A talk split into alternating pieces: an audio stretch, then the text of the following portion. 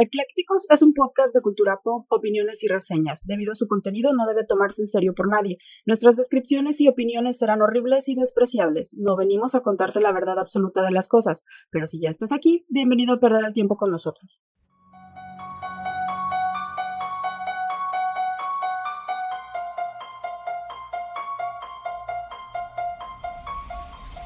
Hola, ¿qué tal? Bienvenidos de nuevo a un viernes, viernes de eclécticos. Este es su maldito podcast favorito en donde hablamos de todo sin saber de nada. Como todos los viernes los saludamos con mucho gusto de estos lados de los micrófonos. Yo soy Clau. Y yo soy Mike. Y el día de hoy vamos empezando ya la época favorita para... Justo, no sé por qué pensé que ibas a empezar a cantar. Halloween, Porque este es el mejor mes, es muy bonito, se pasa bien Ah. rápido. Ajá. O sea, no es como enero que dura como cuatro meses. Y ya sabes que cuando termina ya casi viene Navidad. Sí. Ya estás así a dos patadas. Las tiendas ya lo saben. Ya están vendiendo Ya artículos de están- Navidad. Los arbolitos de Navidad ya están listos en las tiendas departamentales, lo que me estresa un poco porque no te dejan disfrutar primero Halloween y luego Día de Muertos y luego, o sea, otras festividades previas a que puedes también celebrar de la misma manera que la Navidad, pero no, la Navidad está como desde agosto ya en las tiendas departamentales. Le, le entonces, meten turbo para la Navidad. Sí, no. Y hay quienes desde agosto ya andan queriendo poner arbolito. Pues no ves que desde este agosto estaban ya Ajá. vendiendo eh, cosas de no de Halloween, pero sí como de otoño. Este ya tenían sus hojitas así naranjas y cosas de calabazas y, y dices, güey, todavía no es septiembre. eh, ¿Dónde están las banderitas? para la temporada no hubo otoño-invierno. Fíjate que casi no vi de esas cochinadas así de. Pues bueno, es que también a mediados de septiembre se agarró el temblor, como que ya la gente no quiso mucho hacer desmadre, ¿no? Sep- septiembre. Ya nadie quiere celebrar, cancelen el 19 de septiembre ya. Mm. Dice, dice la gente, ya dejen de pensar en temblores. ¿Cuántas? ¿Tres mil y qué ferias réplicas? el, al corte de el día de ayer había 3.700, más de 3.700 réplicas del sismo Del 19. del 7 pun- del 7.7 del 7.7. 19. Ajá. No manches, son un chingo Sí, de réplicas. ¿Sabes por qué quieren 3.700. cancelar el, el 19? Y tembló también el miércoles. Y- bueno, no, ya ajá. jueves en la Sí, madrugada. jueves en la madrugada, también, a las 4 fue de la muy- mañana. De 4 punto y algo fue la muy réplica. levecito, entonces pues bueno, han sido dos semanas muy interesantes de réplicas, sismos, sustos, este, seguir al pendiente. La señora del bolillo se hizo rica, yo creo, ya en estos no días. manches, es que sí está muy real, o sea, demasiado. No, es, es el calentamiento global, Mike. sí, esta de no, creer, de no creerse, la neta, tantos temblores Sí. Y las réplicas. Pero bueno, pero bueno. Fíjate que estoy tratando de abrir el pinche Día Internacional de, pero no me abre. Este, se puso, se puso tonto esto, Mm. pero bueno.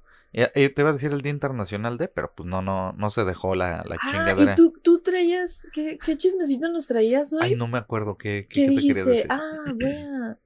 ya no me Bueno, acuerdo, está, ¿creerás? está el, el chismecito de las... Ya están apareciendo fantasmas, ¿eh, señores? Les quiero avisar Güey, que... me encantó el Día Internacional. ¿De qué es el Día Internacional? Gracias, sí. Lo apoyo totalmente. Día Internacional del Derecho a la Blasfemia. Te ¿Es quiero hoy? mucho, sí, te quiero mucho, Día Internacional del Derecho a la Blasfemia, gracias. Yo quiero ser blasfemo toda mi vida. Ah, ok. Todos, yo apoyo ese día. Nunca se me va a olvidar 30. Es, es bueno, es 30 un buen día. Es un buen Día, día. Internacional del, de la dere- blasfemia. del Derecho a la Blasfemia. Es un Todos derecho, tenemos ¿eh? derechos a ser derecho blasfemos. humano? Sí. Bueno, no sé si humano, pero sí es un derecho. Yo lo establezco no me como acuerdo derecho qué humano. chisme que te iba a traer, fíjate. se me El de... El de... mm, Que iba a hablar de, de cuál chisme tú iba a hablar tú. Ay, no me acuerdo qué dijiste. Ah, Ajá, lo voy a dejar para el podcast, Ajá. pero no me acuerdo qué chisme. ¿Ya ves? Por no decirlo a tiempo. Oh. Y por no apuntar también, por Mm, idiota. Porque no apuntas. Ajá, ya lo sé. apuntas las Sí, me confió, a mi, me confió a mi cabezote y se me olvida. Sí. Sí, siem- siempre se me bueno, va, pero está bueno. también la, la historia, bueno, no la historia, la, leyenda. de que ya termina por fin el horario de verano. Sí, ya se nos Este, acaba. Ya, eh, creo que va a ser una hora menos ya para siempre. Ajá. Este, entonces nos están robando una hora de nuestras vidas. Pues ahorita estamos en el horario de verano, o sea, quiere decir que nada más vamos a cambiar al de invierno. Ajá, y y, ya ya, no vamos a nunca cambiar. vamos a cambiar. Ajá. Ok. Pero estaba viendo que México se va a dividir en tres zonas horarias. Entonces, por ejemplo, Quintana Roo va a tener una zona horaria, Ajá. el centro y occidente va a tener sí, otra, Y el, y el norte. norte va a tener otra. que así estábamos Ajá, antes. O normalmente. sea, honestamente, así Sí, estuvimos creo que vamos a tener horario. dos horas en dif- eh, de diferencia con Quintana Roo. Ahorita tenemos dos horas de diferencia, por ejemplo, con Tijuana. Ajá. Son dos horas menos de lo que tenemos aquí en Occidente, centro. Que es la hora del centro, la que tenemos nosotros. sí. Y este, y son dos horas menos. Y creo que igual en Quintana Roo. Son dos horas menos, no sé, pero un desmadre. Pues sí, yo no, la verdad no entendí muy bien. Todavía no, no me cae bien el 20. Nada más díganme en qué horario vamos a estar aquí y, Y qué feo la gente que viaja mucho. Porque sí, sí. sí va a ser un cohete, ¿eh? O sea, A, a mí una vez me tocó pasar tres usos horarios. El de, de Nayarit a Jalisco. Eran dos usos horarios diferentes. Y luego pasé de ahí este, al de Quintana Roo. Y no son tantos, pero sí te saca de pedo, ¿eh? Sí, Sí, no, no es, no es mucho, pero sí te. En un solo te- día te sí te saca de. desorientas. Sí, te saca si de es onda. un viaje Ajá. largo, este, va a estar complicado. Sí, sí, sí entonces, te saca de onda. pues bueno, si ya tienen programados vuelos o algo, pues nada más chequense bien los horarios. y se checan las llantas. Procuren llegar antes. Si eran una o dos horas, pues ahora lleguen tres por si las dudas. Más vale. Y este, y pues bueno.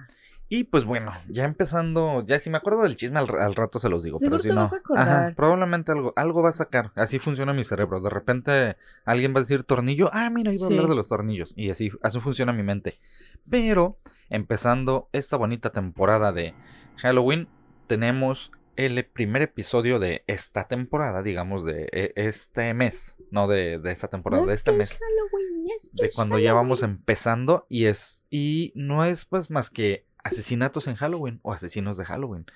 Esta gente que ha cometido asesinatos precisamente en estas fechas o que se ha muerto en estas fechas, eh, pues debido a la mano de otro humano malnacido que se le ha ocurrido hacerlo.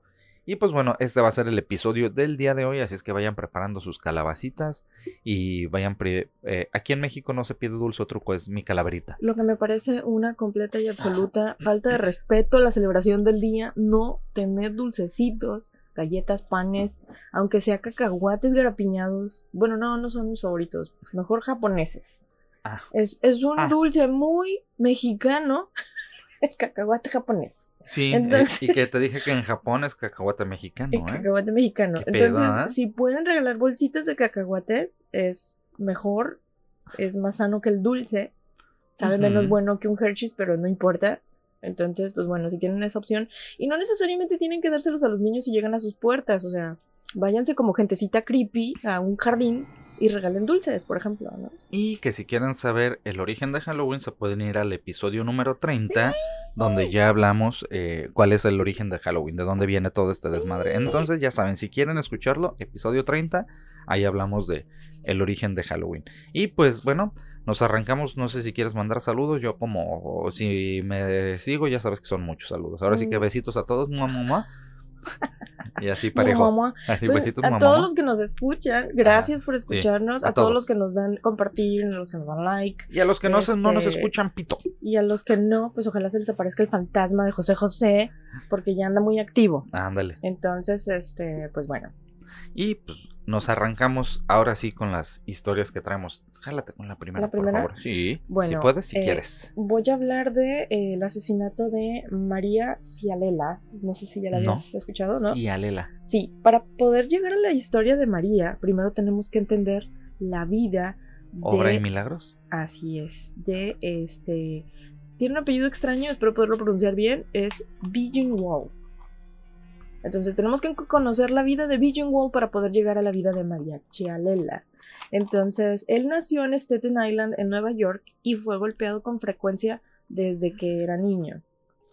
Este, tenía un padre alcohólico, sufrió de abusos por su familia, maltratos, descuidos. O sea, este, ya, ya candidateándose a ser un potencial asesino, asesino serial. Pero fíjate cómo la- tienes el potencial. Me acuerdo mucho de este güey de eh, Bukowski, el que, el que hablaste de los Ah, poetas malditos. Ajá. Y Bukowski sufrió lo mismo y el güey no convirtió, convirtió su dolor en arte. ¿Cómo canalizas la, Exacto. la ira? Ajá. Entonces, El dolor lo este, hizo en, en arte. Lo puedes convertir en muchas cosas. Bueno, esta persona obviamente no se convirtió en escritor, pero a la edad de 5 años eh, prendió fuego a su casa, por ejemplo. Y luego fue enviado a observación a un centro psiquiátrico en el condado de Rockland. No sé si habrá sido voluntario este incendio de su casa a lo mejor este, pues es un niño de 5 años y tú le prestas un encendedor, va a quemar algo, ¿no? Sí. No sé sí. si fue voluntario o, Sí, o si sí. ya era un pequeño psicópata. El caso es que, pues bueno, estuvo. Uno, uno hace pendejadas cuando eres, cuando eres niño y te, y, y estás fuego. es que no mides. fuego. no- y no sobre todo es como muy de hombres, ¿no? Si te has fijado, los hombres somos como Es muy. que por eso viven poco. Ajá. eh, simplemente van las carnes asadas. ¿Qué es lo que hacemos? Sí. Observar el fuego, estamos ahí. Y, y, pisteando. y yo me acuerdo que sí, con mis carritos llegué a ponerles este alcohol Ah, y sí, prenderlos. yo también y- tenía, ¡Ah, eh, tenía un primo que eso hacía, Ajá. quemaba sus muñecos, sus soldados, Sí, sus figuritas. Y, a lo mejor tienes algo de pirómano y, no sabes, ¿no? Pero pues no sé, O a lo mejor este chavito tenía frío. no creo. Dijo, voy a Bueno, a los, mi casa. a los cinco años quema su casa y lo encierran en un psiquiátrico. Lo empiezan a estudiar, le hacen algunos estudios, pues sí, estudios. A los ocho sale y aprende, pues obviamente, la vida de la calle porque se la pasaba en la calle, porque si estaba en su casa le pegaban. Entonces, pues, a los, este, eh, a los ocho años ya bebía y jugaba y apostaba. A los ocho años. Ya era un hombre para la Ya, época. sí, no, ya. ¿De qué año es esto? Eh, Digo, porque sí me suena que es Estamos 1800 o hablando de... por ahí eh, el güey. Mira, no viene exactamente el año de su Ajá. nacimiento. Pero más o menos en qué fechas se desarrolla el, Si el regresó en el 58, yo siento que ha de haber nacido Ah, como en no el finales de los 30. Mm, no, sí, entonces sí. Ajá. finales de los 30, mediados de los 40. No, ya era un hombre para esa edad. Sí, ya, ya podía comprarse un maizal y empezar a y hacer tres terrenos. su y todo el empresa. pedo. Y así eran otros tiempos. Bien lo- a los 9 se sometió a terapia de electroshock en este Bellevue Hospital en Nueva York. Después de su terapia, Wald fue este, colocado en una escuela estatal de entrenamiento para niños. Mm. O sea, como que servicios este, infantiles obviamente se lo retiró a sus papás porque pues tenía trastornos y aparte pues sufría de abuso, entonces lo mejor se los quitaron. Eh, durante sus años ahí en, ese, en esa escuela estatal fue acusado de robar e incitar a otros niños a escapar. Durante los viajes... Ya me este, acordé. ¿Qué? ¿De ¿Del cuál era la chismito? nota? Sí, A ver. de los niños de escapar. ¿Ves que te dije que iba a aparecer? Ah, es verdad. ¿Ves? Ya, ya, Vamos o sea, a hacer un pequeño paréntesis ahorita que Mike se mencioné acordó. de niños escapando porque Mike se acordó del chismito. ¿Ves? Te dije que iba a pasar. Te dije que iba a pasar, güey. Es, Así es es. que es que sucedió en, en Chiapas. Y parece que lo está inventando Mike, pero se los juro No. que es real. La nota es Pues, neta, real. neta sí parece. Y es que al- es que es tan irónico que, perdón, ya saben que mis comentarios suelen Hay tener un- humor Hay negro. un spoiler. Ajá, hay, un, hay un disclaimer al, al inicio. Resulta ser que en Chiapas eh, tienen a unos niños en el DIF que son de una comunidad judía ultraortodoxa. Ajá. Resulta ser que a, a los papás de esos niños, de algunos papás de esos niños, los detienen por cargos de pedofilia y de abuso infantil y los mandan deportados a Israel. Entonces sacan a los niños de la comunidad porque están en riesgo y los meten a, a este A un al DIF, a refugio un de Ajá. Chiapas. Entonces, qué ironías de la vida, judíos concentrados en un lugar y gritando por su libertad. Ajá. No, no mames, o sea, es que es irreal otra vez el pedo de, de tenerlos ahí. Y los ves y, y se los juro que es este el estereotipo del judío. Como si vieran el episodio donde Los Simpsons sale Krusty de niño. Así están con las patillotas y todo el rollo. Y este, y, y pues al final de cuentas se les escaparon los niños hoy. Sí, es que, Ah, ayer, el es jueves. que los niños escaparon. llevaban detenidos seis días. Obviamente las autoridades en Chiapas no pueden, eh, pues decirle a los niños, mira niño, estás Ajá, aquí no porque por este, hubo pedófilos en tu comunidad. O sea, no, los niños simplemente llegaron, se los llevaron a todos y los mantuvieron, pues, a la. A la... Imagínate que eres un niño de 10 años ah, que te sacan de tu casa, Sí. tú no sabes por qué, y te llevaron con todos los demás niños de tu comunidad y no hay ningún No. adulto y no entiendes qué está pasando. Y además, por si no fuera suficiente, los niños hablan yiddish, Ajá. ya hablan Alemán, alemán, eh, y medio, español. Entonces es un pedo de comunicación bien es grande. muy difícil comunicarse Sí. con ellos, no les pueden explicar. Además, e- es, algo, es algo que, o sea, yo entiendo al DIF de Chiapas y a las autoridades que trataron de como a ver qué hacer, pero es que es, es más, va más allá de lo que pueden masticar, por así decirlo. Es que la historia nos ha enseñado que no debes de Este- encerrar a los judíos.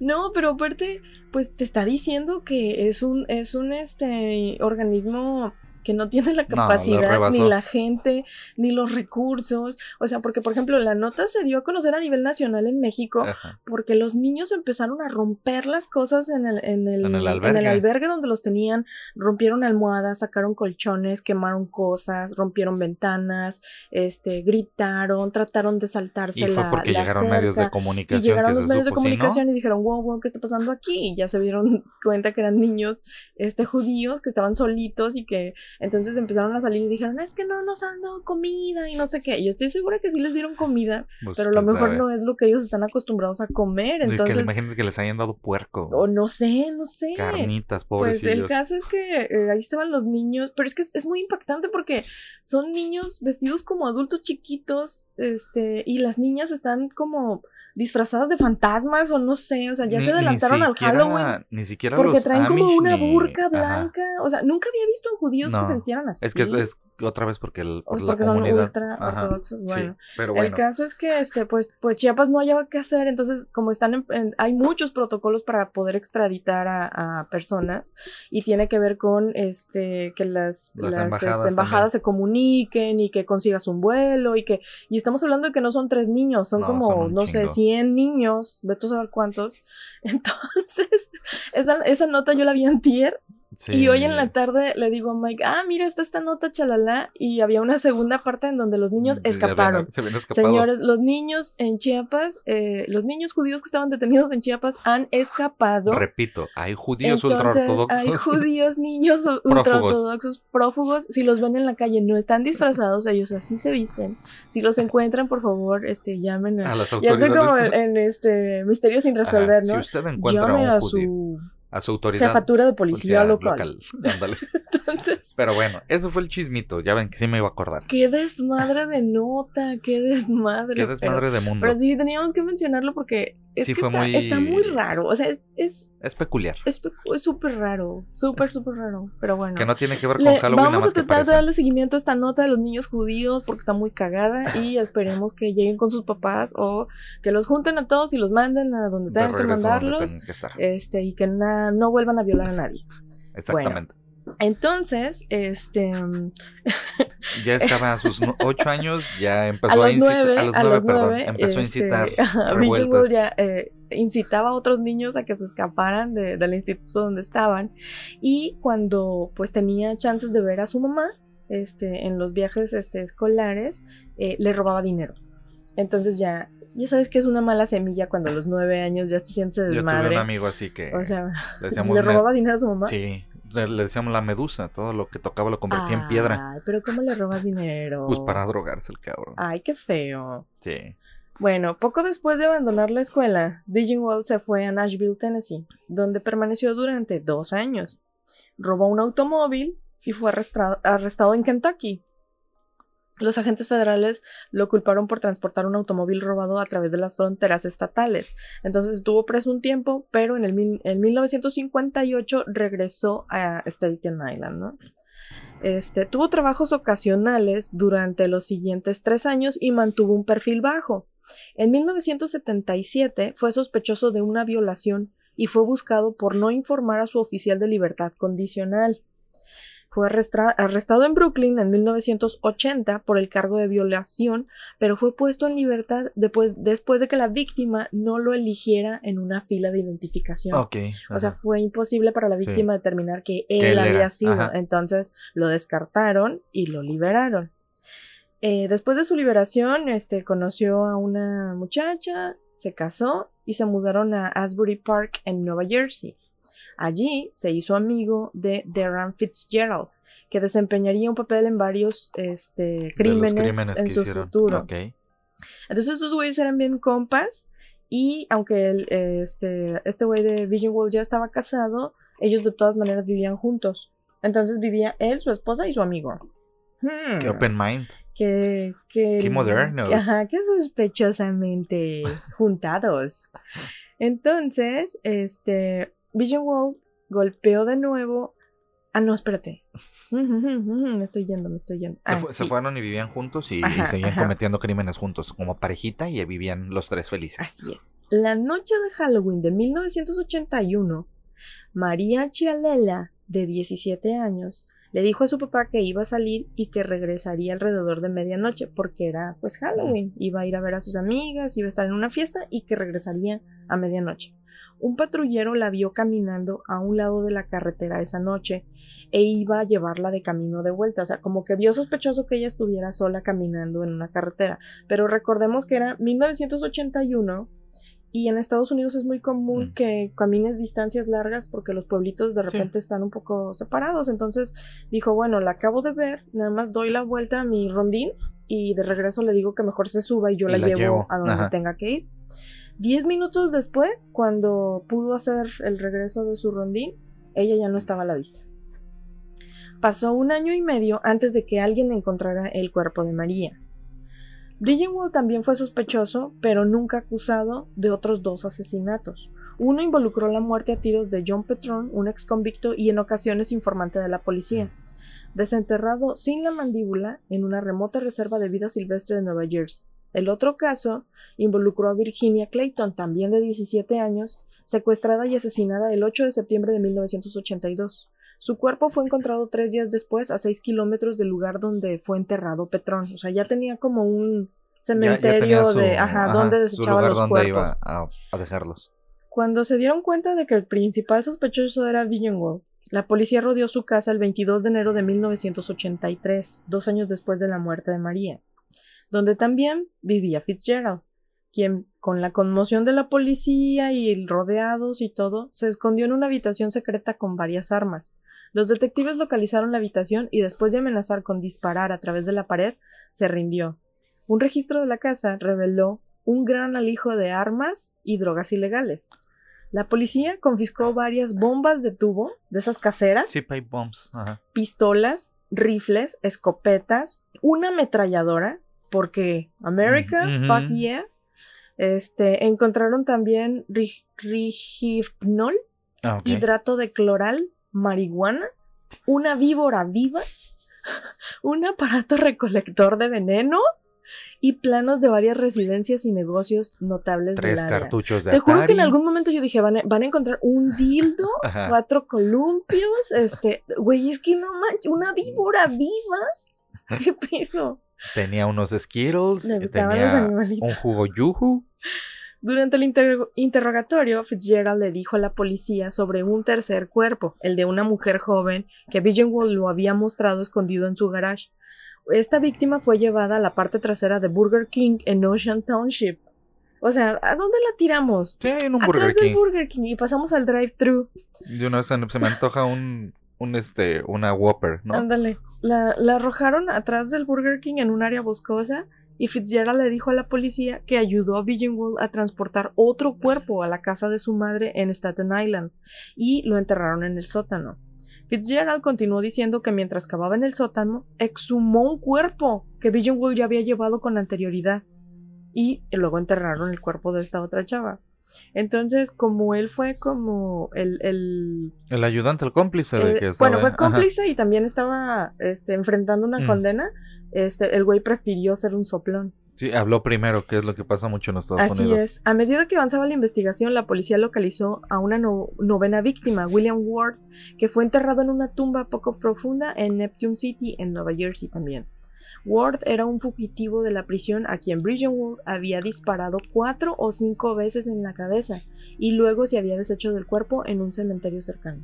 Porque ya ves que a veces dejan como tumbas abiertas listas para el día Ajá. siguiente. Dijo, Él pues excavó, aquí de una vez. excavó un poquito más, lo metió, lo enterró y dejó la tumba lista para que llegara el A cuerpo poner que el otro. seguía. Ajá, y ya nadie iba a Bien sospechar. listillo. Güey, la verdad es que me sorprendió. A mí nunca se me hubiera ocurrido. Sí, pero la del Burger King se mamó. A esa le dio flojera, ¿no? Ajá, ay, digo, ya, hoy no, no, estoy ya no caben en casa de mi mamá. Necesito rentar un. Ajá, Ay, me un voy a hacer la storage. misión. Sí. Este. La policía solo tenía pruebas suficientes para acusar a Visionwood de cinco casos de los nueve cuerpos que habían encontrado. Eh, sin embargo, este, obviamente fue encontrado culpable. Este, lo mandaron a, a la, a la cárcel, pero luego empezó a enfermar. Y este, murió el 10 de marzo del 2008 en el Hospital San Francis Medical Center en Trenton, Nueva Jersey, debido a una combinación de insuficiencia respiratoria e insuficiencia renal. Entonces, vivió toda su vida en la, En la cárcel, cárcel, prácticamente. Este, pero, pero bueno. No tuvo, bueno, no sé, no sé, no se me hace justicia eso. No, porque pues es Digo- una persona que estuvo acostumbrada a vivir en, en contención, ¿no? Sí. Entonces, lo poquito que pudo vivir fuera, se la pasó matando. Y este, y pues bueno, desafortunadamente una de las víctimas fue capturada precisamente durante Halloween. Durante Halloween. Y por eso no anden solos en Halloween. No, no, no, no. Bueno, aparte, independientemente de que era otra época o lo que sea, ahorita con, con el, la estadística de asesinatos en. México, no anden solos por si las dudas. No, más aunque vale que no. no sea Halloween. Sí, cuídense siempre. ¿Tú qué traes? Yo, pues mira, traigo cansancio. No, la historia que traigo es el crimen de Peter Fabiano, o llamado también Dulce Truco. Eso sucedió el 31 de octubre de 1957, obviamente en la noche de Halloween, en Sun Valley, en, eh, que es un suburbio de California. Ah, me sonaba que era California. Peter y Betty Fabiano se estaban preparando para ir a la cama cuando escucharon el timbre de la puerta. Peter bajó las escaleras imaginando que era uno de los niños del barrio que iba a pedir, pues, dulce o truco, ¿no? Lo raro es que eran casi las 12 de la noche, que era ya pues una hora un poco tarde como para que un niño estuviera ya pidiendo este dulce o truco a esas horas, ¿no? Peter, pues bueno, bajó al, al recibidor y atendió la llamada del, del timbre pues un poquito enojado y por el camino, o sea, de pasito, agarró la caja donde guardaban los dulces para los niños y dijo, bueno, pues ya están chingando, les voy a dar dulces, ¿ah? Cuando el timbre de la puerta había sonado, Betty estaba apagando todas las luces de la planta de arriba, o sea, su esposa. Y era pues donde tenían el dormitorio, ¿no? Cuando Peter Fabiano llega a la entrada y abre la puerta, Betty pudo escuchar que su marido dijo, ¿no es un poco tarde para este tipo de cosas? Hubo una respuesta seca que le dijo, no. Enseguida, un fuerte estallido y luego un golpe. Cuando Ah, Betty bajó corriendo, oyó el rechinar de unas llantas de un vehículo que se estaba yendo. En el piso encontró a su esposo, jadeando y sin aliento y obviamente sangrando por una herida de bala en el pecho. Híjole. La señora Fabiano pidió ayuda. Judy, su hija de 15 años, que era hija de un matrimonio anterior, llamó a la policía y a Peter se lo llevaron a un hospital cercano, pero nunca se despertó. Betty, ¿Mu- per- tuvo eh, o sea, este, no, no la libró. cerebral? Pues, pues mm, se desangró y no alcanzó a librarla, ¿no? Este, Betty permaneció sedada durante varios días antes de ponerse a, tener como la disposición de poder dar este declaración Bueno, a la policía. sí. Unos segundos antes de este, de este suceso, del 31 de octubre, cuando el señor Fabiano acudió a la puerta, se había encontrado de frente con lo que parecía una mujer adulta, vestida con pantalones vaqueros azules y una máscara barata que le cubría el rostro. La extraña apuntaba detrás de una bolsa su pecho. O sea, tenía una, tenía así una bolsita con la que piden dulces y la tenía así Ah, presionada hacia su pecho. Cuando interrogaron a Betty por la policía, les dijo que había escuchado dos voces esa noche. Pero ella no vio nada, ¿no? No, nada más escuchó Ajá. porque ella estaba arriba. Sí. Una masculina y otra que parecía la de un hombre que se hacía pasar por una mujer. La policía investigó durante días cuál había o cuál podría haber sido el móvil este, que, que pudo haber causado esto en relación a. Peter, ¿no? Poco después, un medio local señaló que el tiroteo recordaba o tenía un aire al de los asesinatos de pandillas, mientras los agentes seguían Bueno, tratando de averiguar por qué Peter había sido un objetivo, o sea, por qué lo habían matado, ¿no? Lo cierto es que pues en el no tenía como antecedentes ni, ni nada que pudiera involucrar a Peter ¿Y con no nada. era como una iniciación de pandilla? Porque luego No, también... espérate, ahorita voy a llegar. Ahorita te voy a decir por qué, si tiene una razón de ser el, el crimen. El único, digamos, como mancha que tenía en su, historial, en su historial era un cargo de delito menor cuando trabajaba como corredor de apuestas en el 48. Y pues de, de eso, de ahí en más, no tenía nada, ningún antecedente, ¿no? Después de varias semanas de investigación, la policía encontró una sospechosa gracias a Betty. Era una mujer que creía querer hacerle daño a Peter. Joan Ravel. Era una antigua amiga de la familia que había trabajado con Peter en su negocio. Y no nada más eso. Ravel y Betty habían sido muy buenas amigas e incluso esta Ravel, eh, perdón, Betty estuvo viviendo con la sospechosa durante un tiempo cuando el matrimonio con Peter pasaba por una crisis. Betty le contó a las autoridades que Peter se puso celoso de la relación entre ellas dos. Ok. La pareja finalmente se reconcilió, o sea, ya se separaron Ajá. un tiempo y se volvieron a reconciliar, pero a cambio Peter le había pedido a Betty que jurara no volver a ver a Ravel ni a pronunciar su nombre siquiera cuando estuviera. Ay, pues con esas condiciones mejor no vuelvas, o sea. Los agentes detuvieron a Ravel y la mujer negó cualquier participación argumentando que estuvo en casa toda la noche y que su coche estuvo en la entrada de, su cochera como prueba. Esto era una verdad a medias, ¿por qué? Porque su vehículo estuvo en la entrada toda la noche, pero después de entrevistar a varios conocidos, los detectives se dieron cuenta de que ella no estuvo en casa. Una amiga de Ravel le dijo a los agentes que le prestó su coche esa noche. Dada esta situación, Joan tuvo que admitir que tomó prestado el coche de su amiga para comprar algo de comida. Sin más pruebas sólidas, la policía la dejó libre, ¿no? Más o menos un mes después, una llamada anónima llevó a los detectives hasta el casillero de una tienda una especie de caja de seguridad que podía alquilar para particulares. Ya ves estas. Ah, como un P.O. Box, ¿no? Ajá, pero chiquitas, como las de los autoservicios, como de estas como de llavecita. un locker de secundaria. Ándale. Este, solo tienes la llave, pero lo rentas. Lo rentas, ajá. En su interior encontraron un arma calibre 38 cuya balística confirmó más tarde que coincidía con la bala que mató a Peter Fabiano. Esta arma estaba registrada a nombre de un asistente de laboratorio en un hospital infantil de Los Ángeles y estaba a nombre de Goldin Pfizer, de 42 años. La policía la arrestó el 12 de noviembre y la mujer confesó casi al instante alegando que Ravel la había obligado a disparar a Peter. Insistió en que no fue su culpa y que Joan la había influenciado bajo un tipo de hechizo. Ay, por Dios. que Joan Ravel le había hecho un hechizo que le hizo actuar así. Fue el, fue el brujo. Ajá, me embrujaron, ¿no? Después de la confesión, Rabel fue arrestada también y a principios de diciembre la policía organizó un careo entre ambos abogados y entre esta gente, ¿no? Y según comentó Pfizer, la, del laboratorio que era la dueña de la pistola, bueno, la que disparó, se me dijo que el señor Fabiano era un hombre vil y malvado, un hombre que destruyó todo a su alrededor. También me dijo que había maltratado a su esposa y que estaba vendiendo narcóticos. Tóxicos. Que todo eso le dijo. Estaba vendiendo tóxicas. Luego le dijo a la policía que había comprado un arma con dinero que Ravel le había dado, explicando cómo habían conducido hasta la casa de los Fabiano semanas antes del asesinato para que ella lo reconociera. Ravel, eh, mientras tanto, se quedó callada, no decía nada, ¿no? Los detectives tuvieron que irse un poquito más atrás años este, para tratar de entender toda esta historia, ¿no? Peter y Betty se conocieron a finales de los 40 y Peter era un ex marine y Betty era una mujer divorciada que ya, como te había dicho, tenía dos hijos antes del matrimonio anterior. Según los datos del Censo Federal de 1950, ambos se casaron y vivieron en Kingston, en Nueva York, donde Peter trabajaba como conductor de camiones y ya en el 56 se mudaron a Los Ángeles, ¿no? Eh, Ahí es en ese salón de belleza que abren en Los Ángeles donde Peter contrata a Ravel para trabajar en uno de ellos. Y ah, por ese entonces esta Joan Ravel era una fotógrafa independiente, ¿no? Y ella se convirtió como en muy íntima de la familia.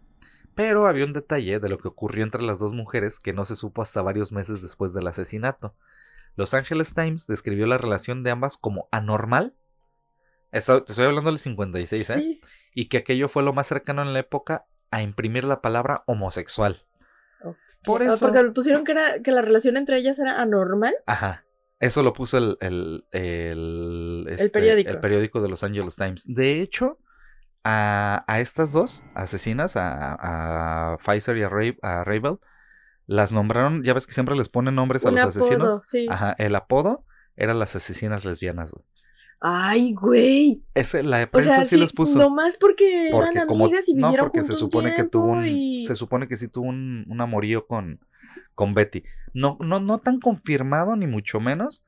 Pero bueno, este. Ay, estoy que me acordara. ¿Sabes cómo le decían al, güey este anterior, a Wall? Mm. El asesino de las emociones. Te digo que la prensa les pone nombres ¿pero ¿sabes por qué? Porque el güey dijo que, o sea, cuando le preguntaron en los carios que por qué realizó sus asesinatos, y él dijo que quería, la primera vez quería saber qué se sentía matar a alguien. Sí, y por eso dijeron, ah, pues sintió, ah, que se llame el asesino de las emociones. Y pues bueno, el, se programó el juicio ya en diciembre para, las, para ambas mujeres y un juez, un juez ordenó a tres psiquiatras que las examinaran y Pfizer le dijo a uno de los psiquiatras, personalmente no tengo ningún motivo, el único era complacer a Joan. Siempre me influía mucho, me impresionó y siempre confié en ella. Después de escuchar el relato de Pfizer sobre el asesinato, pues el, eh, uno de los psiquiatras escribió, lo único que pensó fue que había salvado a su amiga. John Pues sí. De una persona malvada. Entonces, O de una básicamente relación esos, tóxica. esos fueron los motivos porque el otro le dijo que él era malvado y que tenía que salvarlo, pero, Pero ella no tenía Joan- nada contra él. No, o sea, nada, más porque, nada, su porque amiga Joan se le dijo pidió. y porque Joan estaba ardida de que haya regresado Betty Ah, con, pues sí, con su esposo. esposo. Y, y así en, en una noche de Halloween ella con una máscara y con una bolsa, porque dicen que la pistola lo ocultó en la bolsa. Sí. Este, así le disparó al cuate, ¿no? Cuando él ya venía con su cajita de dulces. Pues yo siento que aprovechó, ¿no? Es que realmente sí hay una gran cantidad de asesinatos en Halloween que se dan, bueno, algunos son este accidentales, lamentablemente. Sí, sí hay un alto número de, de este casos de atropello. Este, no terminan todos en muerte, pero pues es Mm, porque pues muchos chavos andan por ahí este brincando y haciendo cosas. Este, pero sí, sí ha habido casos y ya los habíamos platicado incluso de, por ejemplo, güeyes que salen armados de sus casas porque entran en, en propiedad privada. Y ya ves que en Estados Unidos tú puedes Sí. atacar, bueno, es no es que defender ataques, tu pero propiedad. defender, ajá, tu propiedad. Entre comillas, la legítima defensa de tu propiedad. Híjole, pues hay como una línea muy delgada ahí, Ya pero sé. y, y otra cosa que decían, que por ejemplo en Guatemala este, vi que eh, habían aumentado el número de policías Mm. en, en una nota del 2018, en donde decían que había aumentado el número de policías en Halloween solamente porque este, estaban buscando a personas que sacrificaban a bebés Ok. este, y animales y no sé qué para rituales de Halloween y que eh, pues por eso habían reforzado la policía y que había brigadas de güeyes en templos rezando para contrarrestar las Ay, fuerzas negativas. de, de Estoy hablando de Guatemala. Sí, pues Y es que es- este- es, Latinoamérica, el tercer mundo duele bien feo. Pero fíjate que me gustó que, o sea, la nota empezaba así como muy de dándose golpes de pecho y de vamos a prender todos una velita y este, y ay, es que el Halloween Vamos a es rezar malo. un rosario. Y los demonios andan sueltos y sacrifican Ajá. niños y beben su sangre. Y, y luego también decía, bueno, o sea, en todo el año hay un gran número de asesinatos en Latinoamérica, no nada más en Halloween. Realmente si checamos los parámetros del número de asesinatos o sea, por mes, este eh, octubre no necesariamente tiene un, No un aumenta, pico, ajá. ajá, pero sí se dan muchos casos de, ah, encontramos este animal. Sí, hay muchos loquitos. o así, y sí hay mucha gente que como que hace Sí, rituales y eso, sí, pero pues. ¿Por qué con animalitos? O sea, con niños pues lo entiendo, pero con gatitos ¿Por y eso. ¿Qué pues, culpa no. tienen? Entonces, este, pues bueno, no, nada más la nota decía que pues cuidaran mucho a sus niños y tenías recién nacidos y esas cosas Hay, hay porque un se montón de leyendas urbanas en relación a Halloween y a Día de Muertos. El... Yo no, no lo voy a tocar el caso, pero es el que vieron en la portada y no lo toco porque lo vimos. En, Ya lo eh, ya lo platicamos, platicamos en. Padres Asesinos, que es el, el caso de Ronald O'Brien. Y que de ahí viene el- también parte del mito de que no es que les envenenan los dulces a Que los niños y que les ponen navajas o jeringas. Entonces, Que este, tiene un sustento real. sí tiene cierto sustento. Ajá. Entonces, pues Pero por eso, mira, en un cacahuate tú no puedes meter una navaja. Yo insisto, si les regalas cacahuates a los niños, este es, es más saludable y, y no te, ¿Te enfrentas a los padres. ¿Sabes, ¿Sabes qué es lo peor que yo llegué a hacer en Día de Muertos cuando pedían calaverita? ¿Qué? Tenía un, un tío tenía una tienda de abarrotes, entonces pues obviamente los niños se iban para allá, ¿verdad? Ujú. A pedir, porque pues ahí hay dulces. Sí. Eh, ¿Te acuerdas que había unas gelatinas en, en bolsita Ah, como las ¿en Art? bolsa? Ah, como en un, como en una almohadita, como cuadraditas. Eran unas gelatinas Art. ¿Qué es Luego eso? búscalas. Eran, haz de cuenta, venían en el mismo empaque que los shampoos de bolsita. Ay, no. Entonces nosotros con, con alcohol le borrábamos al, a los a los shampoos Eh, ajá. la, lo de La Van Art, publicidad ajá, de Van Art, ajá. y se quedaban en, y se los dábamos como si fueran gelatinas. Entonces era de que el niño lo mordiera y le salía el jabón. Eso lo, lo más que llegué a ¿Cómo hacer. voy a creer que vendían gelatinas embolsadas Sí, así? sí, ¿Qué, presentación tan horrible. Ajá. Así no se antoja. Yo Pues, pensé eh, que decían las, las- Es que venden unas gelatinas No. chiquititas. Esas sí todavía Las las, de, venden. ajá, Este, que de hecho ha habido muchos casos de niños que De se que asfixian ajá. porque se comen la gelatina entera y se les ató la las garganta. que son como unos botecitos chiquitos. Ajá. Ajá. Pero, pero ay, no sé. Sí. ¿Ya ves? Con un cacahuate, no, con un cacahuate también te puedes atorar la garganta. Sí, sí puede pasar. Pues suele, mira. suele suceder. Eh, en la mañana del 31 de octubre del 2010, eh, Devon Griffin regresó a su casa en Ohio luego de asistir. Estaba muy en Ohio porque no. Estaba en Ohio. Eh, porque el diablo anda en Ohio. ¿Ya viste que está la serie de Ah, Netflix el ahorita de Ohio. este, El Diablo de Ohio? Bueno, entonces él eh, después de Halloween se fue a misa. Ok, para expiar sus culpas. Sí, porque se hizo mucho desmadre, entonces se fue a misa y este, terminando el servicio religioso de ese día, eh, se regresó a su casa. Ya era como la 1.30 de la tarde cuando el joven de 16 años abrió la puerta de su casa con la intención de descansar luego de una mañana ajetreada y tras haber pasado la noche fuera de casa, específicamente este, en casa de su papá este, biológico, porque vivía con, su, padrastro y su mamá. Vivía con su mamá y su padrastro y sus hermanastros, pero en Halloween él había pasado la noche con su papá. Entonces, al poco tiempo se percató que la casa permanecía en un extraño silencio, más este, más silenciosa de lo normal, por así decirlo. Y considerando que ya era casi la hora de la comida, se le hizo raro que ni sus padres ni su hermano estuvieran despiertos. Eh, él sabía que su madre, Susan Lisk, a esa hora solía estar haciendo quehaceres del hogar. Acto seguido, decidió ir al, a la habitación principal para ver si todo estaba bien. Cuando entró al dormitorio, el adolescente se encontró de frente con los cuerpos de su madre y su padrastro, William Elisk.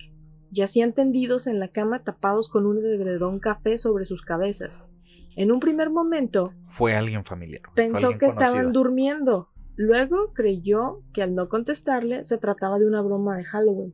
O sea, el güey dijo, ah, pues a lo mejor me, pues quieren, me, quieren, asustar. Ajá. Entonces sí como que no lo creía, lo revisó bien y se dio cuenta que había sangre por el piso y en todas partes y entendió que pues ambos estaban muertos.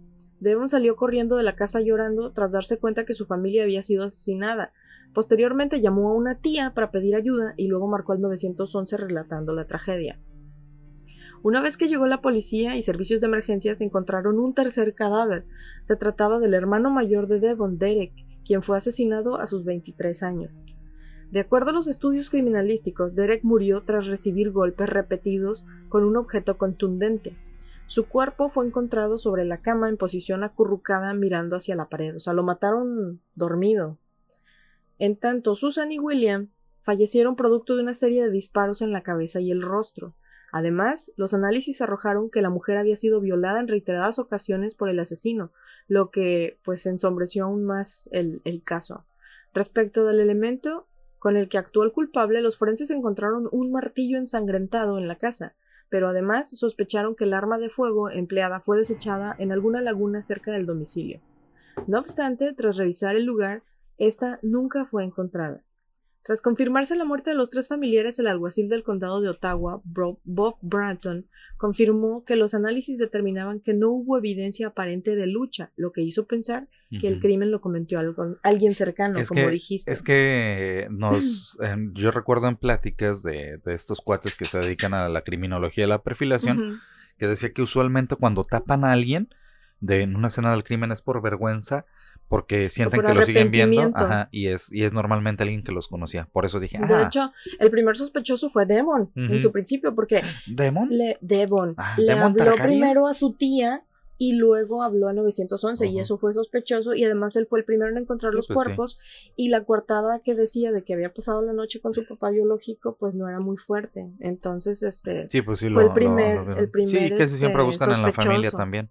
De inmediato se enteraron que además existía un tercer hijo del padre, ah, del padrastro, pues por así decirlo. Y ese no estaba, estaba desaparecido, El no hijo mayor de, de, William era William B.J. Liske Jr., quien fue identificado como sospechoso también. Lo anterior, luego de que Devon revelara que estuvo momentáneamente en la casa la mañana del 31 de octubre y que vio a su hermanastro al interior, aunque no le dio mucha importancia, fue el único que vio vivo en la mañana cuando llegó a cambiarse antes de irse a misa. a misa. Contó que estuvo un periodo. Uy, es que me da risa. O sea, va Halloween en la noche y a misa en la mañana. es que era Devon el devoto. Contó que estuvo un periodo breve para cambiarse de ropa antes de ir a la iglesia y tras haber pasado la noche en casa de su padre biológico, su hermanastro había sido la única persona que había visto con vida en el interior. Posterior a esta revelación, la policía tuvo argumentos suficientes para detener a BJ y acusarlo de asesinato en primer grado. Luego que la policía y los medios de comunicación comenzaran a investigar sobre la vida del joven de 24 años, se percataron que había tenido una infancia y adolescencia turbulenta. En el 2002, a sus 17 años, su padre llamó a la policía luego de que el joven amenazara con hacerse daño. Posteriormente, en el 2004, BJ se peleó con su madrastra y la golpeó fuertemente en el pecho. Dos meses después fue acusado de agresión tras robar las llaves de Susan, luego de golpearla con una taza de café. Ok. Pese al problema, los jueces retiraron los cargos por encontrarlo incompetente para ser juzgado. O sea, dijeron, ay, es un joven con problemas emocionales, hablen con Claro, él, claro. resuélvanlo en Ajá. familia, llévenlo a Llévenlo terapia. a terapia. En el periodo se registraron otros tres incidentes protagonizados por BJ luego de que el joven fuera trasladado hasta el hogar Sandusky para pacientes de salud mental, incluida una pelea con su padre, o sea, porque prácticamente lo anexaron al güey. Previamente, William había sido expulsado de la casa de su progenitor luego de que tratara de atacar a la pareja de él en la ducha, a Susan. De acuerdo al medio Gracie's True Crime, que no se oye para Ajá, nada no se oye, confiable no se oye y como que muy serio, serio, ajá. es como si dijera, y en el programa de Oprah dijeron, él y Susie nunca tuvieron una buena relación. Mm. A William le disgustaba profundamente que ella intentara poner orden en la casa, tras casarse con su padre en el 2001. O sea, era así como un rechazo a la Sí, madrastra. el ¿no? clásico, tú Pero no eres mi verdadera madre. Así Ajá. de, güey, nada más quiero tener limpia la casa y que no me estés viendo mientras me baño. ¿Cuál es el problema? No estoy pidiendo mucho, Y ¿verdad? No, cierra la maldita puerta del baño. Pese a las constantes peleas entre ambos, su padre nunca dejó de apoyarlo. En febrero del 2006 solicitó su tutela luego de que el joven fuera hospitalizado por un trastorno esquizofrénico de tipo bipolar. Por si no fuera suficiente. La semana anterior a los asesinatos, William Lisk se había tomado unas vacaciones y decidió llevar a BJ a cazar ciervos. ¿Por qué llevas a un Al- güey alguien que que está tiene emocionalmente. trastorno Ajá. esquizofrénico a cazar animales. ¿Por qué le das acceso a un arma? Así de Eh, simple. Exacto, Ajá. o sea, nada, ni un lápiz, le puede sacar el ojo a alguien. Regresaron a casa del viaje menos de 24 horas antes de que ocurrieran los asesinatos, y los vecinos se sentían cansados de VJ porque ya lo conocían y a menudo sospechaban que él era el que mataba y torturaba a las mascotas del vecindario. O sea, ¿qué más señales necesitas? Tras regresar de la escapada, padre e hijo se reunieron con amigos para disfrutar de unas cervezas. Derek Griffin no estaba ahí, ya que él y su hermanastro no se llevaban bien. Considerando que había estado bebiendo, William insistió a su hijo que se quedara esa noche a dormir en el sofá. Sin embargo, cerca de las 6.30 de la mañana, vecinos de la familia escucharon una serie de disparos. ¿Y por qué no hablaron a la policía? Bueno, no los culpo. Aquí también cada rato se oyen disparos. Y, y- y si te da miedo la hablar es de la que no. policía. Pero es que ya no sabes de dónde vienen, Mike. O sea, mejor, mejor así me quedo con la duda. Tras el encuentro este, con Devon, a la mañana siguiente, BJ tomó la camioneta familiar y se refugió en la cabaña en la que él y su papá se habían quedado el día anterior cuando se fueron a cazar ciervos. Estuvo cerca de una hora hasta que los alguaciles locales lo arrestaron. O sea, fue así chinga. Igual que aquí. Igualito. En el 2011, BJ se declaró culpable de tres cargos de homicidio agravado y a cambio de su declaración los fiscales No acordaron condena. no perseguir la, la pena de muerte. Mm, sí, Le dijeron, güey, declárate Sí. culpable y no te vamos a, a sentenciar a muerte, pero en su lugar recomendaron cadena perpetua sin libertad condicional. A sus 29 años, el 31 de marzo del 2015, BJ fue encontrado muerto en su celda al interior de la prisión local. Su causa de muerte fue una lesión autoinfligida. Con esta acción, BJ ponía fin a una vida de mucho desmadre, Sí, mucha de esquizofrenia y, y pues podría ser que le, a lo mejor le aplicaron un Weinstein, ¿no? A lo mejor. O sea, de que no... Un este, Epstein. Ay, sí es cierto. Ay, Confundes, como los dos co- eran bien confundes a Epstein con Epstein Weinstein. con Weinstein, sí. Ajá. Pero sí, este. Yo, yo creo que igual y sí, sí se la aplicaron ahí en la cárcel. ¿Quién sabe? Pero mira, no se perdió mucho. no, Eso sí te no lo se puedo perdió decir. mucho, al menos este, digamos que el, el Estado no sigue manteniendo a un asesino esquizofrénico paranoide con trastorno bipolar. Y a partir de estos eh, hechos y estos asesinatos empezó a ser conocido como el asesino de De Halloween. Halloween, obviamente. Obviamente. ah. Te digo que la, la prensa les pone cada pinche nombre, Bien güey. creativos, güey, mató en Halloween, ¿cómo le ponemos? El asesino de ponerle este, El Michael Myers, güey. eh, no sé. Freddy, Freddy Halloween. Freddy. Se, va- se llamaba, ¿cómo se llamaba? Este... Se va a llamar Jason No, Halloween. ¿cómo se llamaba este muchacho? No era Devon, era... ¿Cómo se llama? Este, ¿William? ¿Cómo se- BJ. BJ. DJ. Pinche Junior. Junior. Segundo. Segundo Simón. Ay, cabrón. Bueno, pues yo te traigo ya el último caso, es el caso de Martha Moxley, no sé si lo has escuchado. Creo que me suena. Bueno, pues este es un caso de asesinato con tantos giros y vueltas confusos que aparentemente ya estaba cerrado, pero luego se volvió a reabrir, ¿no? Pero obviamente este asesinato en 1975 de Martha Moxley no solamente como que llamó la atención de, la, de Estados Unidos, de la nación, sino porque hubiera sido una muchacha, fue por los, el desarrollo y todos los giros y contradicciones que trajo. Y además llamó mucho la atención debido a que finalmente fue condenado y después absuelto, ya vamos a llegar del crimen, a un miembro de la familia Kennedy. Ah, ya sé cuál Michael es. Ya, Skakel. ya sé cuál es, sí, sí, sí. Bueno, pues Michael fue descrito como un niño violento que tenía problemas para controlar su temperamento, mientras que amigos dijeron que la casa Skakel estaba llena de alcohol, drogas y rivalidades entre hermanos. Eran como los de los riquillos, ¿no? De, de la colonia. Eran, eran los fifís. Ajá. Ajá. En un libro que se llama Asesinato en Greenwich, eh, ¿Quién mató a Martha Moxley? El autor Mark Furman sostiene que Michael y su hermano mayor Tommy Skakel eh, peleaban a menudo y que su competencia por el afecto de su vecina Martha Moxley de 15 años es lo que derivó en su asesinato. Martha desapareció la noche del 30 de octubre de 1975 después de salir de la casa de Michael, también de 15 años en ese momento, y de Tommy de 17, o sea, el hermano de Michael. Al día siguiente, Marta fue encontrada muerta a golpes y puñaladas en su patio trasero. En su propuesta de memorias, Michael prometió que habría un capítulo sobre el asesinato y lo hizo. Eh, esto lo hizo confesar que la noche de su asesinato se sintió atraído sexualmente por Marta y dice él, quería besarla, quería que ella fuera mi novia, pero iba lento, tenía cuidado. También admitió estar bajo los efectos del alcohol y la marihuana esa noche, o sea, una ¿Cómo chulada de cuate. me gusta esa muchacha, voy a matarla? Pues cuando te rechazan, están bien pendejos, Pero, pero, güey. Bien pendeja la gente, ¿Qué ¿no? pido? Pero Michael no fue acusado de nada inmediatamente después del asesinato. Mientras él y su hermano fueron entrevistados por la policía, nadie fue arrestado y el caso permaneció inactivo durante décadas. Mientras tanto, según los informes, la vida se volvió más difícil para Michael. En 1978 fue acusado de conducir ebrio, según CNN, y la familia Skakel hizo los arreglos para enviar a Michael a la escuela en Elan, en Portland Spring, en Maine. Y esta escuela se dedica a tratar niños con problemas de abusos de sustancias, ya sabes, como la clínica Mayo, ¿no? Para evitar eh, que lo enjuiciaran, los ¿no? jóvenes Lo mandaron. consumen tóxicos. Entonces, para evitar que lo enjuiciaran, lo mandaron un- a una escuela que se supone que, que se dedica a, a- a tratar a niños con problemas, ¿no? Michael describió esta escuela como un campo de concentración para niños donde palizas, humillaciones y degradaciones eran en plan, el plan de estudios, ¿no? Hoy te toca tablazos 3. Sí, pues tú crees, o sea, había puros güeyes igual que él con trastornos y problemas y agresividad latente y están todos juntos sin supervisión suficiente. Es como los niñitos judíos ortodoxos. Michael estuvo in- inscrito durante dos años y un compañero de clase de nombre Gregory Coleman afirma que Michael dijo en una sesión de terapia de grupo que él mató a Marta.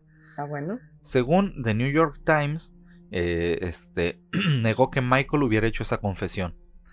Después de dejar Elan, esta escuela, las cosas comenzaron un poquito a mejorar para Michael. Él asistió a varios centros de rehabilitación y mantuvo su sobriedad a los 20 años. Informó CNN. Siguió varios pasatiempos y carreras y en 1994 trabajó como ayudante de la campaña de reelección del senador Edward Kennedy. Michael finalmente se casó con una golfista profesional de nombre Margot Sheridan y tuvieron un hijo. En 1995, Michael fue arrestado nuevamente por el caso de asesinato cuando se filtró a la prensa uniforme elaborado por una firma de detectives privados obtenidos por la familia Skakel. El informe incluía una entrevista con Michael, quien reveló que había mentido a la policía en el 75 sobre sus acciones la noche del asesinato de Marta. Admitió que después de volver a la casa de su primo, eh, trepó por un árbol afuera de la ventana de Marta alrededor de medianoche y se masturbó en él mientras la veía, güey. güey. Para empeorar las cosas para este Como si güey. no fuera suficientemente creepy. Ajá, por si no fuera suficientemente creepy, imagínate que el güey, sa- o sea, ya, ya que Marta salió y todo el pedo, güey, el cabrón este subió por la por el árbol, güey, se asomó por la ventana y se empezó a chaquetear ahí, ¿no? Qué qué qué creep. Para empeorar las cosas, se formó una gran brecha entre él y su familia en 1977 cuando Michael, 1997, perdón, cuando Michael habló con la policía sobre el supuesto romance de su primo Michael Kennedy con su niñera adolescente. O sea, Mm, el güey se, le- se fue de boca. Y- Es que tú crees tanto tiempo sin que lo siguieran, ni siquiera como sospechoso. Yo siento que dijo, ya no importa lo que diga ahorita, no me van a agarrar. ¿no? O a lo mejor pensó que iba a caducar el crimen, no Pensó sé. que no. Es que eh, muchos cuando ya se enfrían sí vale madres, ¿no? No, pero el asesinato no caduca. No. El 19 de enero del 2000, Michael fue acusado del asesinato de Moxley después de que Michael compareció ante un tribunal para enfrentar el cargo de asesinato. Se encontró cara a cara con la madre de Martha Moxley, Dor- Dorothy. Dorothy. Siento tu, tu dolor, le dijo Michael, pero tienes al tipo equivocado. En una audiencia previa al juicio del 21 de junio del 2000, dos de los excompañeros de clase de Michael, Ellen School, John D. Higgins y Gregory Coleman, testificaron, el güey que dijo que en terapia le, le había, había confesado el crimen, ¿no? Higgins dijo que Michael le reveló que tenía recuerdos fragmentados del crimen, obviamente, Ay. y no me Coleman, acuerdo Ajá. cómo llegué ahí, ¿no? y Coleman testificó que Michael le dijo una vez, me voy a salir con la mía, soy un Kennedy. Ah, se sentían intocables. Pues obviamente. Un amigo de la infancia, Andy Pugh, también testificó al día siguiente diciendo que Michael le había revelado que la noche del asesinato de Marta se había subido a un árbol y se había masturbado, lo que habíamos dicho, ¿no? Sin embargo, el árbol que describió Michael no estaba fuera de la ventana de Marta. Era un árbol que estaba justo encima donde se había descubierto el cuerpo de Marta. Pugh testificó que creía que Michael había cometido el asesinato, relatando una llamada telefónica que tuvo con Michael en el 91. Según Ujú. este cuate Pugh, confrontó a Michael sobre sus sospechas y Michael negó haberla matado, pero admitió que se había masturbado en el árbol la noche que murió. Dijo, sí, esto es menos grave. Sí, sí, o sea, no, no, no soy un creep, no la maté, pero sí, sí me la jalé Solo ahí. soy un creep. Ajá. Dos años después, Michael fue declarado culpable de asesinar a Martha Moxley, de acuerdo con New York Times, aunque no hay evidencia física que lo vincule con el crimen. El jurado se sintió conmovido por las diversas declaraciones incriminatorias y comportamiento errático de Michael después del asesinato de Martha. En agosto de 2002, Michael fue condenado a 20 años de prisión perpetua. Dio una declaración hablando por primera vez Pero como durante 20 su juicio. años de, de- O sea, quiere decir que cumples los 20 años y si terminas la condena, Porque yo ya creo que ya por la edad. perpetua. Porque si te, fíjate, en el 75 tenía 15. Ajá. Y en el 2002, ¿cuánto es? Échale. Echa tus cálculos, tú que eres buena con las Ay, matemáticas. Simón, ahorita no. y no me ponga a Ahorita pensar ahora, no. joven. ¿No? Entonces, bueno, pues a lo mejor por eso. Poco después de ser acusado, Sheridan solicitó el divorcio, o sea, la golfista profesional, y pues bueno, ya finalizó su matrimonio, ¿no? Durante los siguientes 11 años, los abogados de Michael presentaron varias apelaciones, y en 2013, un juez de apelación de Connecticut ordenó un nuevo juicio con el argumento de que su representación anterior era constitucionalmente deficiente según el juez, ¿no? Ujú. Eh, el abogado litigante de Michael, Mikey Sher- Sherman, se olvidó de presentar un posible sospechoso alternativo y Sherman tampoco logró obtener un testimonio adicional para Es que sabes respaldar la que sí, coartada. sí está muy sin evidencia así fehaciente. Sí, es que no, no, es un no ella lo dijo, ligaba. él dijo, me dijeron, él, él tenía estas actitudes. Y, o sea, sí, puede ser un cochino y un creep, pero no siempre es garantía de que sea un asesino. O sea, sí es un factor, pero no sé, como que me da que pensar. Michael finalmente fue puesto a libertad con una fianza de 1.2 millones de dólares en 2016. La Corte Suprema de Connecticut restableció la condena por asesinato de Michael, pero un fallo de 4 a 3 de, eh, este fallo fue de 4 a 3, o sea, 4 estuvieron a favor, ¿no? Dos años después revocó su decisión y anuló la condena de Michael. En estos años intermedios, la composición del tribunal cambió, un juez renunció y su reemplazo pasó a formar parte de la mayoría del 2018. Este, y al día de hoy, pues no han confirmado o no han anunciado si el Estado va a continuar con un nuevo juicio hacia Michael. ¿Ya se murió o sigue vivo? No, sigue vivo. Sigue pero vi- todavía está purgando. Vivito y culeando. No, lo liberaron en 2016. En 2016 lo liberaron y no se saben y no saben si van a hacerle un nuevo juicio o no a este güeycito. Güey, eso no es día. justo. O sea, Sí, sí señor. o sea, si, si ya, si ya te habían, si Sí ya te habían juzgado. señor. Güey, es que están bien extrañas las leyes. A veces me dan ganas así Y- como de, ¿sabes qué? Voy a, voy a estudiar esto para O sea, no, no, profesionalmente, pero nada más voy a estudiarlo para conocerlo bien. Es que 30 años después del, del, asesinato, ¿estás de acuerdo que mucha evidencia se desvaneció, se desapareció? Por eso te digo, o sea, es, como un, ella dijo, él dijo, no hay nada. No hay, no, hay, evidencia. Acuérdate cómo, cómo le llaman que, que no deje lugar a dudas, ¿no? Y si, y si es un chivo, y si fue su hermano, y, y, si dijeron, no, ¿sabes qué? Este, este hijo me cae mejor, sacrifica al otro. Pero, pero, el desmadre, pero, pero, pero, pero, pero, el desmadre está sobre todo en todo lo que envuelve a la familia Kennedy, ¿no? de, de las influencias, este. No, y, y, la familia maldita Kennedy, está malditísima la familia Kennedy. Bueno, pero ya no queda nadie, Kennedy. Pues está él. Ya se murieron todos. Bueno, ahí está ese güey. ese güey. Ahí está, ahí está Michael todavía. muy bien, Está cabrón, ¿no? O sea, este, que que ahí sigue vivo este Pero Michael ¿sabes que los Kennedy no, no eran, o sea, mucha gente, no sé, los Kennedy no son la realeza de Estados Unidos. No, pero, pero sí está bien interesante y eso estaría bueno para un episodio todo la maldición de los Kennedy, todo lo que está. No, no voy a spoilear lo que iba a spoilear de por qué la familia Kennedy está maldita, porque no eran unas, no eran, unas, peritas, en dulce. Nada, nada, sí tenían su cola que les pisara. sí. Y, ay, ¿sabes qué yo iba a hacer? Pero bueno, ya al final lo hago, no importa. Iba a ser una recomendación, no recomendación de la semana. Iba a ser una, este, recomendación, recomendación no, de negocio. Ah. Sobre todo para ah, aquellos que viven en Colima, si viven eh, en el estado, este, yo les quiero recomendar un restaurante muy bueno, muy bueno, muy bueno, que tiene mucho que no vamos tú y yo, pero se llama Mongril. Ah, ya tienen este. Ya hace cinco meses volvieron a abrir abierto. Hace cinco meses volvieron a abrir y este y es un restaurante de comida mongola. Sí. Eh, muy bueno. Sí. La verdad es que armas tú tu platillo y si tienen chance de visitarlo, visítenlo. Honestamente está? muy bueno.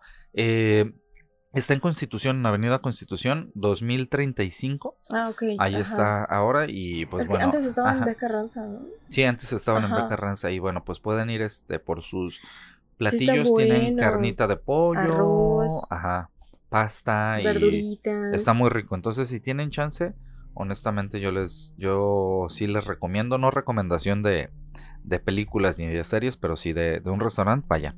Es el negocio local que tenemos. Y denle, síganla ahí en su página, es Mongrill con doble L al final. Y yo sí les quiero recomendar para que este fin de semana, si no tienen nada que hacer, este vean. También va mi recomendación. Vean, este, en Netflix acaba de salir un documental que se llama Los pecados de nuestra madre. Mm o Los pecados de mi madre, algo así. Son tres episodios nada más, es una miniserie de, este, pues, una mamá. Y no les quiero spoilear nada, pero así es como de, wow, esto se salió de control antes de que lo pudiera prever. Entonces, ajá, e, está muy buena, son tres episodios, está cortita. Y, este, ¿qué otra? Qué Yo les quiero recomendar Tren Bala. Sin ah, duda, güey. Sí, cómo no. Eh, es de esas películas que nos perdimos un, un tiempecito de como la de Nope pero si tienen chance de ver la tren bala, no tiene un momento aburrido ni, ni, ni, guango. Las actuaciones, los personajes, los actores son muy buenos. Es este como si Tarantino y Guy Ritchie se hubieran juntado. Justo me robaste eh, la idea de. Se hubieran juntado a ellos y hubieran hecho una película juntos y es buenísima. La neta, véanla vale mucho la pena. Es una película de acción, pero que no te aburre para nada. Neta, neta. O sea, tiene sus momentos graciosos. todo está bien desarrollado, te caen bien los personajes, o sea. no, quieres que nadie se muera, güey. Todos son asesinos y no quieres que nadie se muera y no quieres que le pase nada a nadie. este, está, está muy padre. Y aparte está, es entre comedia. Sí, es como una comedia, de acción más o menos. Acción, ajá. Este, y aparte Brad Pitt, güey, qué pedo con Brad Pitt. Yo estoy segura que Brad Pitt tiene por ahí un cuadro escondido en algún lado en un castillo francés. De, como y este, y el cuadro está envejeciendo y Brad Pitt no. Y que por cierto, si, si te cae bien ese personaje, tienes que verlo en 12 monos. Tú te has negado a verla, pero 12 monos personaje es muy bueno. Brad Pitt en 12 monos es excelente. Haz de cuenta que 12 monos, si te pues gustó, por ejemplo... No, no, no, si te gustó el personaje de Mikey en, en Snatch, ya ves que es botana también. El judío, el, gitano. Ajá. Mm. En 12 monos también es muy bueno. Yo creo que es mejor todavía que Mikey en, en 12 monos, la neta. Pero esas son las recomendaciones de la semana. Y habiendo dicho lo anterior, pues podéis ir en paz. Les agradecemos mucho que nos hayan aguantado durante este tiempo que duró el episodio. Eh, ya saben, síganos en redes sociales, eclécticos en Facebook, eclécticos-podcast Ah, en Instagram. Y nos mandaron historias de niños Oh, creepy. ¿Te Cierto, acuerdas? cierto, En cierto. el episodio anterior les dijimos Cierto. que nos platicaran si conocían a niños o tenían niños Sí. que habían dicho cosas creepy Sí. y hubo algunas personitas que sí nos hicieron llegar las cosas creepy que les dicen sus Ahí te va. niños. Sí, te lo- antes de qué bueno que me acordaste Sí. para que no terminar. Esta es de Oliver Moreno, me la mandó y me dijo que había escuchado el episodio. Y dice, ¿qué crees? Dice que él le pasó algo así con su hijo. Dice, el 27 de agosto mi suegro cumplió un año de fallecido y le hicimos una misa. Y ya en la iglesia mi hijo nos dice, mira, ahí está mi abuelo. Y él le preguntó, ¿sí? ¿En dónde? Ahí, parado enfrente. Su hijo tiene tres años Ujú. esa está medio cabrona, ¿no? O sea, que, que lo haya visto ahí, que sí, mira, ahí está. Yo corro, güey, la neta. Yo sí salgo, sí salgo corriendo. Y la otra que me mandaron es de Jorge Luis. Dice, este, que él le pasó que una vez su sobrina les estaba contando de su amigo que se paseaba con ella en el columpio de un rancho de su tío. Y, noso- y que ellos le decían, sí, pero pues no hay más niños ahí, ¿no? Ahí, y que era la única niña que estaba ahí. Y que ella este, decía, sí, sí, sí, yo soy la única niña, pero a él le gusta salir después de las 10. Ok. Y que eso lo "No, corroboraban. que niña, ya no vas a ir a ese rancho. dice que le, a su tío le hizo así como más ruido. Dice porque su tío por lo regular dice que ve una sombra negra rondando por ese árbol donde estaba el columpio en la madrugada. Y es que Y yo no sé qué tienen tan, los tan, columpios que son imanes de. Y un columpio en un rancho, ¿no? Que ya sabes que son de cuerditas y así. De, de, no, pero es que en serio, y sí, sí que me acordara del el columpio en, la- en el parque de la Piedra Lisa. Ujú. Este, en Colima hay, hay Ah, un ya. parque eh, muy Emblemático. emblemático, ajá. está una leyenda de una roca en donde que se Una supone roca que, volcánica. que el volcán le escupió y que cuando te resbalas en esa piedra Regresas o te quedas, ¿no? estás que por es. siempre anclado a, A volver a Colima. Entonces, este, pues es un punto turístico en la ciudad y, pero más allá de eso, eh, este parque se localiza sobre el Camino Real de Colima. Ujú. Y Que ya lo hablamos en la- en el también ya lo episodio de la hablamos, guerra este, Cristera. por ahí en la guerra cristera, que acuérdense que el occidente sufrió de esta, este periodo en los 20s, 30s, de un movimiento armado religioso que se consideró la, la guerra cristera. Entonces, este, a los, a los hombres los colgaban sobre el camino real en los árboles. Y que está ahí pegadito ese Y parque. este, y como, como muchos sacerdotes y mujeres e incluso niños se vieron involucrados en la, en la batalla, o sea, ellos conseguían armas o traficaban armas para, para darles a los, a los insurgentes, bueno, no a los que se levantaron, rebeldes, a los rebeldes, A los ajá, cristeros, los vaya. cristeros.